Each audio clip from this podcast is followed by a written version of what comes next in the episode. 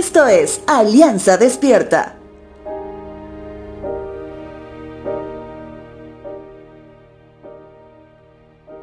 En el libro de los Salmos encontramos varias súplicas comunitarias, más que todo cuando vemos a un pueblo de Dios que se distanció de él por el pecado, por haber caído en la idolatría. Recordemos que adorar y reconocer a la creación como Dios y no así al Creador es lo que consideramos idolatría. Y la creación es vasta. Puede ser el sol, puede ser un animal, puede ser una estatua, como también una persona de carne y hueso. No por nada una secta empieza como un movimiento social donde hay una cabeza visible que da las directrices de cómo llegar al Dios que se ha inventado.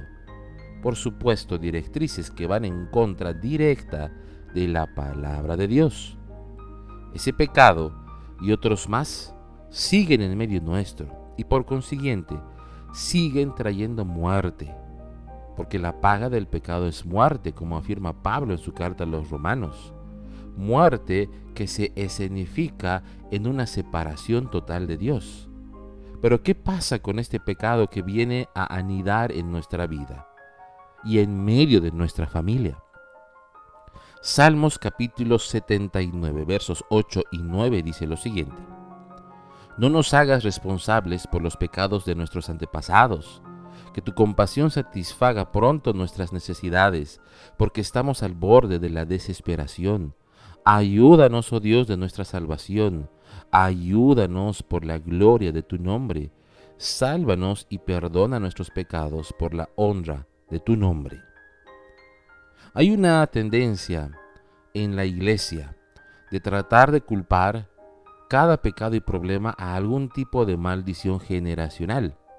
Esto no es bíblico. La advertencia de Dios de visitar la iniquidad en las generaciones futuras es parte de la ley del Antiguo Testamento. Una maldición generacional fue una consecuencia para una nación específica, por un pecado específico. Los libros de la historia del Antiguo Testamento contienen el registro de este castigo divino impuesto. Suena injusto que Dios castigue a los hijos por los pecados de sus padres. Ahora, hay algo más que eso los efectos del pecado se transmiten naturalmente de una generación a la siguiente. Cuando un padre tiene un estilo de vida pecaminoso, es probable que sus hijos practiquen el mismo estilo de vida pecaminoso. La cura para una maldición generacional siempre ha sido y será el arrepentimiento. La respuesta es la salvación por medio de Jesucristo. Un cristiano es una nueva creación, una creación que tiene fe en Cristo y una vida consagrada al Señor. Jeremías 31:30 dice, porque cada quien será responsable de sus propios actos. En otras palabras, cada uno de ustedes morirá por su propio pecado.